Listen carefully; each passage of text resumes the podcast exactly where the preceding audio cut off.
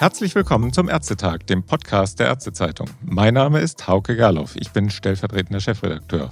Und am Telefon begrüße ich Klaus Holleczek, Gesundheitsminister in Bayern. Ein herzliches Grüß Gott nach Bayern.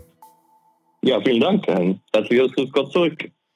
Herr Holecek, es ist ja noch gar nicht so lange her, dass wir uns bei einem Podcast gesprochen haben. Das war beim Hauptstadtkongress, als sich plötzlich nach Ihrer Keynote dort die Gelegenheit zu einem kurzen Gespräch vor Ort ergab.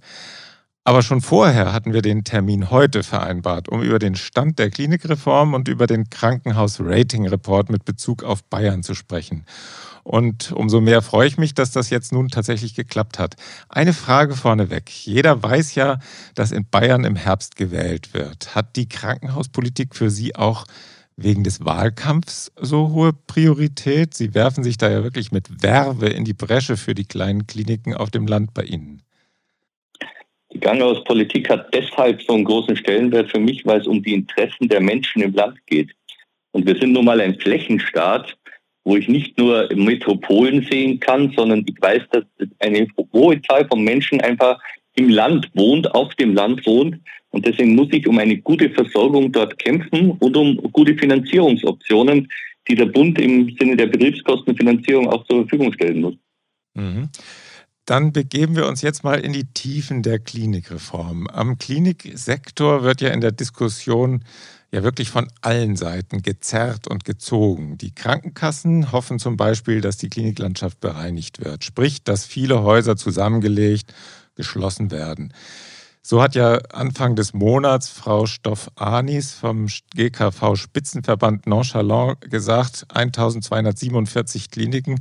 Interessant auch, dass es so eine Präzision gibt dabei. Mit, also mit 1247 Kliniken sei eine gute Versorgung gesichert, statt heute 1675 Plankrankenhäusern. Haben Sie mal nachgeschaut, welche Krankenhäuser in Bayern für die Krankenkassen zur Disposition stehen?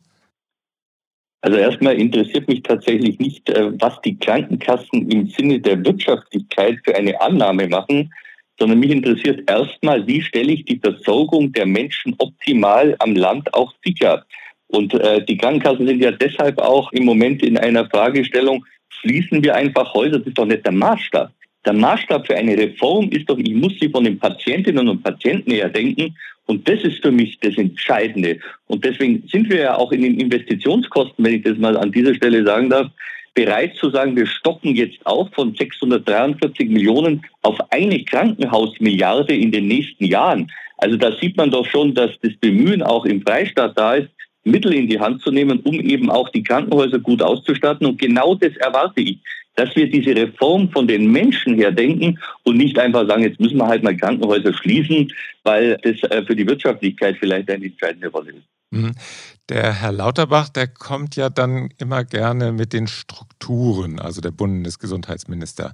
Nun hat ja auch gerade die Expertenkommission ein bisschen Wasser auf seine Mühlen geschüttet indem sie vorgerechnet hat, wie viele Lebensjahre es kostet, wenn Patienten nicht in spezialisierten Häusern behandelt werden. Beispiel Schlaganfall. 5000 Menschen zusätzlich könnten im ersten Jahr überleben, wenn alle Schlaganfallpatienten ausschließlich in einer Klinik mit Stroke Unit behandelt würden. Ähnlich ist es bei Herzinfarkten, Krebs oder Endoprothesen. Die haben ja da immer Revisionsoperationen bei den Prothesen, die verlorenen Lebensjahre haben Sie ja für diese ganzen Indikationen vorgerechnet. Wie ist da die Situation in Bayern? Werden dort die Patienten alle adäquat versorgt? Also erstmal muss man aufpassen, dass man diese Interpretation jetzt nicht dazu nimmt, als Vorwand für die Schließung von kleinen Kliniken. Also ich sehe das Narrativ, das Herr Lauterbach jetzt in letzter Zeit bringt, schon auch. Wir alle wollen Qualität. Das ist unbestritten und die gibt es ja auch jetzt schon. Die muss ja auch jetzt leitliniengerecht nachgewiesen werden. Und es gibt ja auch jetzt schon eine klare Spezialisierung für bestimmte Dinge, die auch in diesen Gutachten, in dieser neuen Stellungnahme angesprochen sind. Und trotzdem geht es ja auch um eine gute Grundversorgung in der Fläche. Und ich will schon noch an dieser Stelle mal sagen, man sollte nicht alle, die jetzt im Moment draußen in den kleineren Häusern auch arbeiten, in der Pflege, die Ärztinnen und Ärzte, ein Stück weit diskreditieren, dass sie keine Qualität wollen und die auch nicht liefern. Also damit äh, wird man nicht die halten im System, wenn man ihnen jetzt so großflächig gesagt, naja, eigentlich ähm, die Unikliniken sind uns wichtig. Das sieht man ja auch jetzt nochmal in der Frage der Vorhaltevergütungsdiskussion, aber der Rest ist vielleicht dann äh, anders zu werden. Also da warne ich wirklich davor. Und Qualität wollen wir alle. Aber auch das, was jetzt mit den Level-Diskussionen nochmal kommt, wenn ich das an dieser Stelle nochmal einfügen darf, ist ja aus meiner Sicht auch nicht unbedingt die Frage der Qualitätsaussage, sondern Qualität wird ja abgebildet über die Leistungsgruppe. Und die Leistungsgruppe muss mit Qualitätsanforderungen hinterlegt werden. Und ob die dann an einem Level 1, wie es jetzt noch genannt wird, oder Level 2 Haus stattfindet, ist ja dafür nicht mehr relevant. Deswegen glaube ich, es wird mit dieser Level-Diskussion mehr Verwirrung geben, dass man sagt, naja, Level 2 ist doch besser als Level 1, obwohl es ja gar nicht entscheidend ist und die Qualität wird über die einzelne Leistungsgruppe und die daran hängenden Qualitätsanforderungen abgebildet. Mhm. Da kommen wir gleich auch nochmal drauf. Für die bayerische Schlaganfallversorgung war mir eigentlich dann auch gleich eingefallen, dass ja durchaus mit ein bisschen Investition in Telemedizin auch, auch Strukturen geschaffen werden können ohne Stroke Unit, die von den Ergebnissen her sehr nahe an die Stroke Units herankommt. Da hatten Sie ja diese Tempest-Studie, gab es ja, und die Kliniken, die da angeschlossen sind. Wie ist da im Moment der Stand? Da war ja auch ganz schön viel investiert worden, nicht? Also Tempest ist genau ein Modell an dieser Stelle, das eben das, was gestern kommuniziert wurde, tatsächlich anders darstellt. Wir haben in der Fläche Kliniken, die über Tempes mit Netzwerken verbunden sind, telemedizinisch und die hohe Qualität abbilden und die auch liefern. Und deswegen äh, sieht man genau an dieser Schnittstelle, dass eben nicht alles so eindimensional ist, wie es jetzt auch in dieser Stellungnahme drin ist und äh, man nur sagen kann, nur wenn dort an dieser Stroke Unit das abgebildet wird, dann ist Qualität da, sondern genau diese Netzwerke liefern den Beweis dafür und eine Evidenz, dass es eben auch anders möglich ist und auch in der Fläche eine sinnvolle Verbindung gibt, gerade bei Schlaganfällen. Mhm. Stichwort Qualität. Der Minister Lauterbach hat ja da gesagt, er wolle auf keinen Fall Kompromisse machen. Vor allen Dingen das Politikversagen in diesem Feld beenden. So hat er sich ja ausgedrückt. Und er meint, äh, so wie Sie auch gesagt haben, äh, es sei nicht das Problem des Personals vor Ort. Die würden natürlich Qualität wollen, sondern es geht um die Strukturen, die dafür geschaffen werden, so wie vielleicht Tempis oder auch andere äh, Möglichkeiten, was Leistungsgruppen angeht. Auch da kommen wir gleich nochmal drauf. Sie haben dagegen, oder was heißt dagegen, moderate Qualitätsanforderungen gefordert. Gibt es da einen Dissens oder ist das dann nur Wortklauberei? Nein, wir müssen doch sehen, wir müssen ja Qualität gemeinsam definieren. Was sind diese Mittelstrukturvoraussetzungen? Auch in der Frage übrigens, wie entwickeln wir die Leistungsgruppen weiter, gibt es ja noch keinen Konsens, wer das genau macht und, und wie das funktionieren soll. Ich werbe nur dafür, dass wir auch versuchen zu schauen, wie können wir passgenau auch vielleicht die ein oder andere Ausnahme zumindest machen, weil wir versorgungsrelevante Kliniken auch haben. Und dann kommt ja auch ein großes Thema dazu, das man nicht vergessen darf. Wir haben einen eklatanten Arbeitskräftemangel. Also die Frage ist, die Anforderungen an diese Themen müssen ja auch so sein, dass sie dann realisierbar sind und auch abgebildet werden können. Deswegen brauchen wir auch Ausnahmetatbestände zum Beispiel für bestimmte, sag's nochmal, versorgungs- und strukturrelevante Bereiche, wo man dann sagen kann, aber da müssen wir auch abweichen können aus den und den Gründen und das muss auch nochmal definiert werden. Ich will nicht die Qualität in Frage stellen, darum geht's mir gar nicht. Aber natürlich ist auch die Erreichbarkeit einer Klinik eine Frage der Qualität und natürlich muss ich auch Strukturen sehen, äh, die sich am Land, ich sage es nochmal, anders darstellen als auch in Metropolen. Mhm. Vielleicht noch mal ein bisschen von einer anderen Warte auf diese Geschichte geguckt. Wenn es um Krankenhauslevel geht, da gelten Sie ja tatsächlich als einer der Gegenspieler Lauterbachs. Und Sie sind ja da auch in den Gesprächen schon relativ weit gekommen, so wie es aussieht. Das wurde ja auch beim Hauptstadtkongress deutlich. Am vergangenen Mittwoch nun ist ein 14 Seiten starker Brief von Ihnen an den Bundesgesundheitsminister publik geworden. Da ging es unter anderem um die zukünftigen Level 1i-Kliniken, die ja intersektoral gedacht sind. Und hier kommen jetzt neben den Kliniken auch die niedergelassenen Ärzte ins Spiel. Müssen Vertragsärzte, vor allem Fachärzte in Zukunft neue Konkurrenz fürchten, wenn die Krankenhäuser in ihrem Terrain aktiv werden? Und geht das über die bereits bekannten oder schon erteilten Ermächtigungen hinaus? Im Brief haben Sie da ja einige Forderungen in diese Richtung formuliert. Ja, die Hauptforderung ist doch auf jeden Fall, dass bei den sogenannten Level 1 E-Kliniken, bei denen wir A noch gar nicht wissen, welche Leistungen jetzt genau erbracht worden werden und wie sie dann wirklich auch finanziert werden, diese degressiven Tagespauschalen, sind für mich auch noch nicht die letzte Weisheit, dass wir natürlich die Ärzte mit einbinden müssen. Ambulantisierung muss ja von beiden Seiten auch mitgedacht werden. Wenn ich sie von der Krankenhausseite mitdenke, muss ich sie doch auch von der Seite der Ärzteschaft mitdenken. Und das ist ja eines der Kernthemen, das ich immer wieder vermisse bei der von Herrn Lauterbach auch gestern bei Lanz so benannten gigantischen Reform, dass er doch auch die anderen Gruppen mit einbindet. Sowas wird ja nur in einem Dialogformat auch gelingen, äh, wenn wir gemeinsam an einem Strang ziehen und nicht, wenn wir immer über die Köpfe auch einer großen Gruppe, die für uns immens wichtig ja auch ist, in der Versorgungslandschaft hinweg diskutieren. Wie, wie ist das eigentlich gekommen? Also das habe ich die ganze Zeit nicht verstanden, warum da die niedergelassenen Ärzte so weit aus dieser Diskussion zunächst draußen gehalten worden sind. Also mich dürfen Sie da nicht fragen, weil wir haben in dem bayerischen Begleitgremium das wir für diese Reform gegründet haben, aus Praktikern die Ärzte mit einbezogen, weil auch eine der Lehren aus der Pandemie war, wir werden bestimmte Dinge nur bewältigen, wenn wir alle Gruppen, die dort im System versorgungsrelevant sind, mit beteiligen und dann das Beste daraus gemeinsam machen. Und das ist für mich äh, völlig unverständlich, warum das in Berlin nicht gelingt. Ja, es geht ja auch um die Überwindung der Silos, ne? dass man da mal aus den Sektoren, dass das ja sektorverbindend eben dann auch, das war genau. ja auch ein großes Thema beim Hauptstadtkongress. Dann kommen wir jetzt vielleicht mal zu den Leistungsgruppen. Ich empfinde da die Diskussion immer als sehr abstrakt. Dann heißt es ja, dann geht es um die Level. Da weiß schon mal erstmal keiner, was heißt jetzt eigentlich welches Level. Aber gut, äh, das ist inzwischen vielleicht äh, durchdrungen, was jetzt Level 3, also Maximalversorgung und was Level 1 Grundversorgung dann ist. Und dann gibt es noch die Fachkliniken und so weiter. Und jetzt geht es um die Leistungsgruppen. Dann, dann heißt es 128 Leistungsgruppen. NRW sagt, die Hälfte reicht auch. Was ist das dann eigentlich konkret? Können Sie das unseren Hörern vielleicht mal deutlich machen? Was für einen Unterschied macht das für die Häuser? Sie haben eben gesagt, man muss eine Leistungsgruppe mit Qualitätsanforderungen unterlegen. Wollen Sie mal ein Beispiel rausziehen, wie sowas dann auch tatsächlich operationalisiert werden kann? Also ich will, will erstmal vielleicht vorab noch eins sagen. Wir hatten ja eine Expertenkommission, die sie 128 Leistungsgruppen vorgeschlagen haben.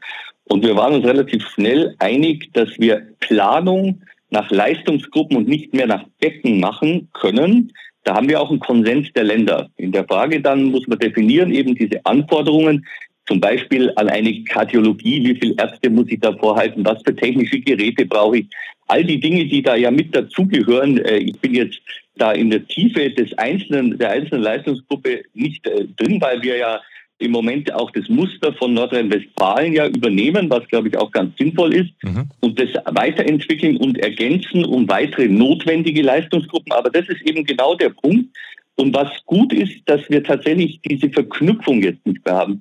Ehrlicherweise ist doch erst durch unsere verfassungsrechtliche Beurteilung nochmal klar geworden, wo welche Versorgung stattfindet muss tatsächlich das Land entscheiden. Und wir müssen die Leistungsgruppen auf den Krankenhäusern mit zuordnen und damit auch eine Versorgung gewährleisten, die sinnvoll ist. Und das ist, glaube ich, wichtig. Und dann muss man eben an die Leistungsgruppe noch dran knüpfen, was sind die Voraussetzungen für diese Leistungsgruppe, damit sie als erfüllt ist und damit dann letztendlich auch die Vergütung nachgezogen wird. Mhm. Kommen wir zu den Investitionen. Sie haben es ja eben schon mal gesagt, Sie wollen eine Krankenhausmilliarde den Kliniken geben und Sie fordern eine auskömmliche Finanzierung durch den Bund. Das Thema Investitionen ist ja ein, ein sehr leidiges Thema für die Krankenhäuser, weil viele Länder ihren Verpflichtungen über Jahre nicht äh, nachgekommen sind. Sie sprechen jetzt über die Erhöhung der Investitionsmittel. Wie war es denn in den vergangenen Jahren? Haben Sie da immer die nötigen Investitionsmittel bereitgestellt? Also wir haben keinen Stau gehabt in diesen Bereichen. Wir haben 643 Millionen zur Verfügung gestellt, haben das auch verstetigt. Wir werden auch jetzt in Kürze unser Krankenhausprogramm für das nächste Jahr vorstellen. Auch da sind wir den Anforderungen nachgekommen, die wir in den Beantragungen drin hatten. Wir wissen aber, dass wir für die Zukunft auch weitere Investitionen brauchen geht ja auch noch in viele andere Bereiche rein, wo wir überlegen müssen, Stichwort Green Hospital und andere Dinge, die ja da auch eine wichtige Relevanz haben. Wir reden ja viel über Klima im Moment und äh, Hitze und all die mhm. Dinge. Aber ich will damit sagen, diese Weiterentwicklung in den nächsten Jahren in eine Krankenhausmilliarde gemeinsam mit den kommunalen Spitzenverbänden ist schon eine ganz klare Ansage und ein klares Bekenntnis. Und jetzt muss man auch dann von der anderen Seite einfach dieses Thema der Betriebskostenfinanzierung genauso darstellen. Und wissen Sie, was mich wirklich ärgert, ist, dass Karl Lauterbach im Moment sagt, naja, das Jahr 23 wird vielleicht noch ein Jahr, das geht so noch. Wir kriegen ja da hoffentlich nochmal die 2,5 Milliarden für die Kliniken, die ja alle unter unglaublichem Druck stehen. Und äh, auch Bayern hat einen eigenen Härtefallfonds übrigens mit 100 Millionen nochmal auf den Weg gebracht und stellt auch nochmal pro Jahr die nächsten Jahre 20 Millionen für den Strukturwandel der kleinen Krankenhäuser zur Verfügung. Das finde ich übrigens auch wichtig, dass wir nicht nur negative Punkte setzen, sondern positiv begleiten. Aber Karl Lauterbach sagt, 24 werden wir dann Krankenhaus sterben sozusagen sehen. Da kann er auch nichts machen. Das ist ja auch nicht sein Problem und seine Schuld. Ich mhm. finde, wenn man so sich hinstellt und sagt, das müssen wir halt hinnehmen, weil der Herr Lindner gibt kein neues Geld. Damit kriegen wir einen kalten Strukturwandel ungesteuert in diesem Land zu Lasten der Patientinnen und Patienten. Und das halte ich ehrlicherweise für fatal. Also diese Reform wird bestimmte Häuser nicht mehr erreichen, mhm. weil die Ampel nicht in der Lage ist, erst erstmal zu stabilisieren. Und wir haben jetzt den Krankenhaustag gehabt in Berlin, wo das nochmal sehr, sehr deutlich geworden ist um dann eine vernünftige Reform auf den Weg zu bringen. Mhm. Da werden sich die privaten Kliniken wahrscheinlich dann auch freuen zum Teil. Ne? Da wird es das eine oder andere Schnäppchen für die geben. Das, wie gesagt, das ist, mein Thema ist die Versorgung der Menschen. Mhm. Und wenn Sie sich jetzt vorstellen, Sie sagen, naja, 24 werden etliche Kliniken nicht überleben, dann muss ich sagen, entweder ist die Agenda dann von vornherein, dass Krankenhäuser also vom Netz gehen, das, was wir am Anfang mal diskutiert haben, das nehmen wir halt hin und zur Kenntnis. Oder ich muss schauen, dass ich keinen kalten Strukturwandel kriege, weil ich eine Reform will, die ja Strukturen und Versorgung letztendlich besser macht. Und wenn das der Ansatz ist, dann kann ich nicht zehnten Auges sagen, 24, habe ich nicht im Griff, wir haben keine Steuergelder, können wir nichts machen. Äh, das halte ich ehrlicherweise für ganz fatal. Mhm. Oder die Krankenkassenbeiträge gehen nach oben. Das ist ja vielleicht noch eine Option. Das, das wird ja auch schon gesagt. Naja, aber dazu muss man ja auch mal ehrlicherweise auch an diesem Punkt nochmal sagen, was fehlt in der GKV? Zum Beispiel die Beiträge aus Steuermitteln für Arbeitslosengeld 2 oder Bürgergeld. 10 Milliarden. Das sind die Leistungen, die ja sogar im Koalitionsvertrag drinstehen, ja. die in die GKV eingebracht werden müssten. Die kommen eben nicht. Deswegen gibt es ja Beitragserhöhungen auch. Mhm. Dann kommen wir aber jetzt nochmal auf den Klinik Rating Report. Wenn, wenn wir über einen kalten Strukturwandel reden, dann müssen wir natürlich auch gucken, wie stehen denn die Kliniken eigentlich da. Und da hatte ja der Herr Professor Augurski ermittelt, äh, wie viele Kliniken in den roten Bereich kommen bis 2030 und wie jetzt auch aktuell die Anzahl oder der Anteil der Kliniken ist, die äh, Verluste schreiben. Und im regionalen Vergleich, danach hatte ich ihn auch selbst gefragt im Podcast, hatte er gesagt, ja, also die Kliniken in Bayern stehen insgesamt nicht so gut da. Wie sehen Sie den wirtschaftlichen Stand in, in Bayerns Kliniken aktuell? Also erstmal muss man sagen, äh, Professor Kurski hat nicht die Qualität der Kliniken untersucht, sondern nur die wirtschaftliche Lage. Also genau. mhm. das äh, muss man schon einmal festhalten. Und natürlich ist es so, dass wir da viele Kliniken sehen, die unter Druck sind, weil eben auch die, die Frage der Betriebskostenfinanzierung, der DRCs, all dieser Dinge nicht funktionieren. Deswegen ist ja eine Reform notwendig. Also wir sind in einem Flächenstaat, ich sage das nochmal, ein Unterschied zu anderen Bereichen. Sie sehen es ja auch in Baden-Württemberg, äh, sind die Probleme auch da in diesen Rating-Fragen. Das war auch die letzten Jahre so, weil es eben notwendig ist, eine Reform zu bringen. Und da haben wir einen totalen Konsens die eben auch dafür sorgt, dass Kliniken anders finanziert werden, raus aus den DRGs, hin zu einer anderen äh, Pauschalierung auch, was Vorhaltekosten angeht. Und das ist unbestritten der richtige Weg. Wir müssen uns jetzt nochmal darüber unterhalten, äh, an was sich diese Vorhaltefinanzierung auch orientiert, an welchen Landesbasisfallwerten, an welchen Jahren, äh, was der Maßstab ist. Da gibt es schon noch viele Detailfragen, mhm. die ja sehr komplex sind und die man auch dann gemeinsam noch beantworten muss. Herr Augustki hatte auch gesagt oder hatte die These aufgestellt, dass vielleicht bei den kommunalen Kliniken im Süden die Kreise so reich sind, dass die Kliniken immer, wenn sie irgendwie geschrien haben, wir brauchen Geld, Geld bekommen haben und deswegen der Veränderungsdruck zum Teil zu gering war. Und auch so zum Teil haben sich ja in anderen Regionen dann Kliniken zusammengeschlossen und dann Verbünde gebildet und den Einkauf dann verbessert und also über Kreisgrenzen hinweg auch. Sind die Kreise in Bayern zu reich für eine gesunde Klinikstruktur? Nein, äh, das, das äh, stimmt nicht. Ich glaube, die Kommunen unterstützen natürlich die Häuser. Wir haben ja viele eben, das stimmt im Vergleich auch zu anderen Ländern, die noch in kommunaler Verantwortung sind und ja. die Kommunen unterstützen natürlich, haben aber äh, tatsächlich auch über die Kreisumlage viele Aufwendungen in anderen Bereichen noch, die sie tätigen müssen, Kindergärten, Schulen, all die Dinge, die ja da auch noch mitlaufen. Also das kann man definitiv nicht sagen. Ich glaube, da ist ein hohes Verantwortungsbewusstsein da und Verbundlösungen gibt es ja bei uns genauso. Ich komme aus dem Allgäu, wenn ich den Allgäu-Klinikverbund sehe, wo man sich zusammengeschlossen hat. Aber es ist auch ein Teil äh, der Wahrheit, dass zum Beispiel, wenn man sich auf den Weg macht, wie in Weilheim-Schongau, zu sagen, man macht aus zwei Standorten einen, ja. dann ist so ein Thema auch in einem Bürgerbegehren dort besprochen worden und die Bürger haben sich mit einer sehr deutlichen Mehrheit dagegen entschieden. Das ist natürlich auch ein Thema, das man sich mal anschauen muss, weil damit natürlich trotz aller Bemühungen, vielleicht eine auch nicht immer einfache Entscheidung zu treffen, dann natürlich das letzte Wort an so einem Punkt der Bürger hat, der dann allerdings eine andere Meinung darüber hat, die Versorgung in seiner Region in der Zukunft auszuschauen hat. Mhm. Wir kommen langsam zum Schluss. Frau Jona hat ja vor kurzem nochmal bekräftigt, dass eine Reform nur dann gut sein könne, wenn das DRG-System abgeschafft wird. Was meinen Sie dazu? Also wir sind ja jetzt auf dem Weg, es zu reduzieren. Also ja, genau. wir haben ja nochmal die äh, Finanzierung über Vorhalte Kosten ist ja sehr deutlich auch angesprochen in den Reformvorschlägen. Und ich glaube, wir müssen raus aus, der, aus dem Hamsterrad äh, der Fallpauschalen, aus dem Druck. Ich bin mal gespannt, ob es wirklich gelingt, weil die Fallpauschalen ja trotzdem noch drin bleiben und jetzt ja entscheidend sein wird. Wie wird es dann im einzelnen Krankenhaus sich wirklich auch abbilden? Ich habe Vorhaltepauschalen, habe aber noch einen Teil der Finanzierung über Fälle ist dann nicht trotzdem wieder mehr Druck im System, gerade auch bei kleineren Häusern möglicherweise, die weniger Leistungsgruppen haben. Das muss man sich nochmal wirklich ganz genau im Detail anschauen, um da wirklich eine Abschätzung zu treffen. Ich will das auch nochmal zum Schluss sagen, weil wir ja nächste Woche auch in Berlin nochmal in diese Länderdiskussionen mit dem Bund gehen. Für mich ist es wichtig, eine gute Folgenabschätzung auch zu haben, bevor ich eine Entscheidung treffe. Das ist, glaube ich, ein ganz, ganz zentrales Thema.